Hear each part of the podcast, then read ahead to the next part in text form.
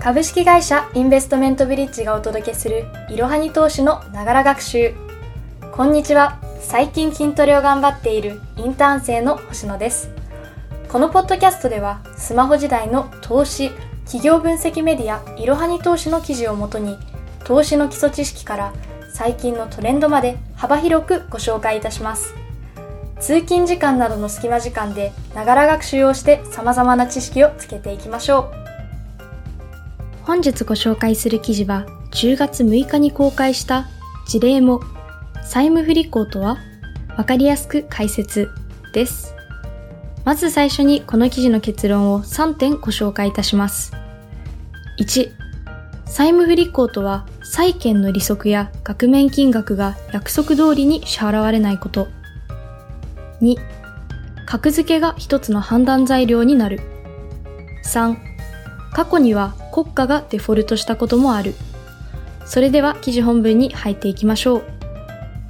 債務不履行とは、投資の世界では債券の利払いや額面金額が期日通りに支払われないことを言います。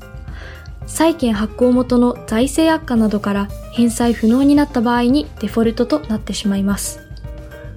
そもそも債務不履行とは約束が守られないことを意味します。例えば、お店で洋服を買うというのも一つの約束、契約となります。この場合、お店側はお客さんが求める商品を渡す義務、つまり債務、そしてお金を受け取る権利、債権を得ます。逆にお客さん側はお金を支払う義務、債務と商品を受け取る権利、債権を得ます。このように何かを契約する際には債務と債権が発生します。しかし、すべての契約が果たされる保証はありません。上記の例だと、お店がお客さんに商品を渡せない場合、債務が果たせていないということになります。この債務を果たせていない状態のことを債務不履行というのです。では、債権での債務不履行とは何なのでしょうか？債権での債務不履行の状態とは、債権の利払い日に利息が支払われていないまたは債券の額面金額の返済ができないような状態です。そもそも債券とは国や企業が資金を調達するために発行する借用書のようなものです。投資家が債券を買うことで発行元は資金を調達できます。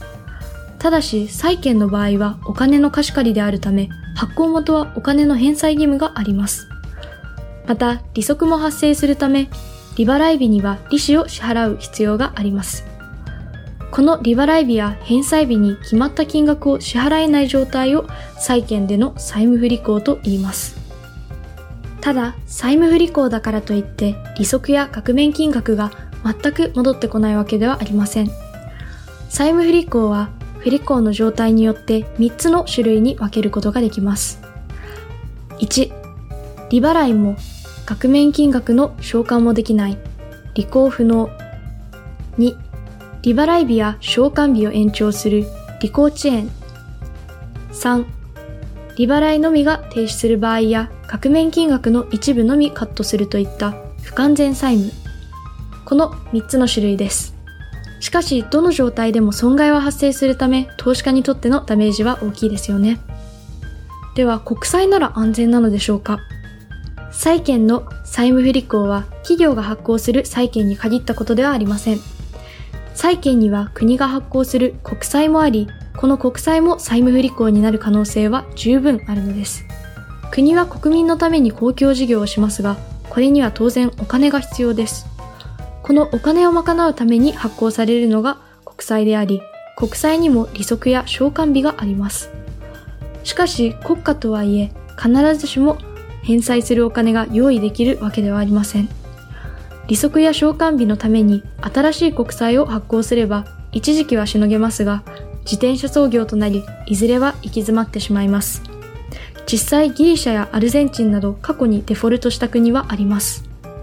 では、デフォルトの可能性を見分けるにはどうしたらいいのでしょうか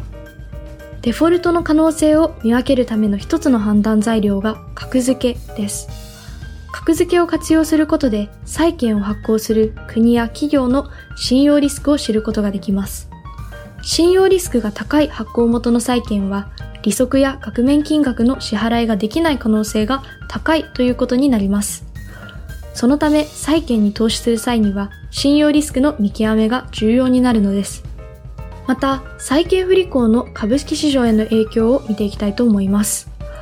当たり前ですが、企業の社債がデフォルトすると、社債発行企業の株価は大きく下がります。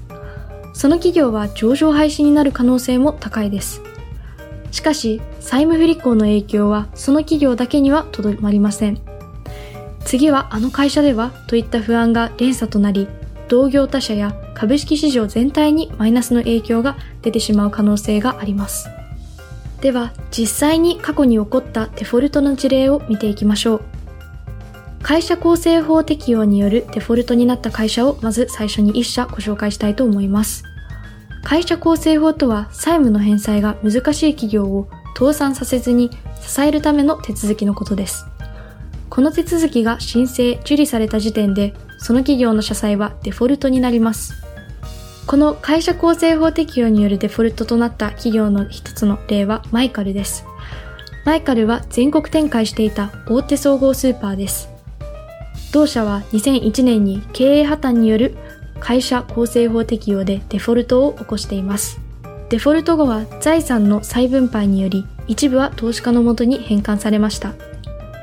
しかし破綻前に発行されていた3500億円もの社債のうち投資家に戻ったのは額面の10%から30%ほどでした。続いては事業再生 ADR によるデフォルトとなった会社です。事業再生 ADR とは裁判所の手続きを介さない経営再建方法のことです。私的整理でもある事業再生 ADR では債務者や株主との交渉で事業再建を目指す手続きのため申請したからといって必ずしもデフォルトになるわけではありません。しかし ADR を適用することでデフォルトになった企業もあります。そしてこの事業再生 ADR によってデフォルトとなった企業は日本エスコンです。日本エスコンは分譲マンションの企画や販売をしていた企業です。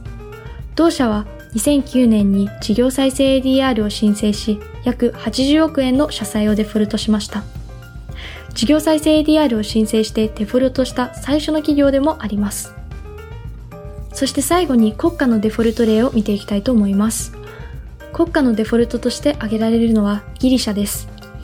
2009年ギリシャ政府による赤字隠蔽が発覚し、ギリシャ国債の格下げが行われました。その後2015年には返済期限を迎えた約2200億円の国際通貨基金への負債を返済できない状態に陥ったのです。これにより国際通貨基金はギリシャを延滞国と認定し、事実上のデフォルトとなりました。では、この記事のまとめに入っていきたいと思います。この記事の重要なポイントは、債務不履行とは、債権の利息や額面金額が約束通りに支払われないこと。格付けが一つの判断材料になる。過去には国家がデフォルトしたこともあるの3点になります。本日の息抜き。皆さんは B コープをご存知でしょうか ?B コープとはアメリカ発祥の一種の認証制度です。この B コープという認証を獲得した企業は、利益と目的を両立させるために検証された社会的、環境的パフォーマンス、公開された透明性、法的説明責任の最高基準を満たした企業と定義されています。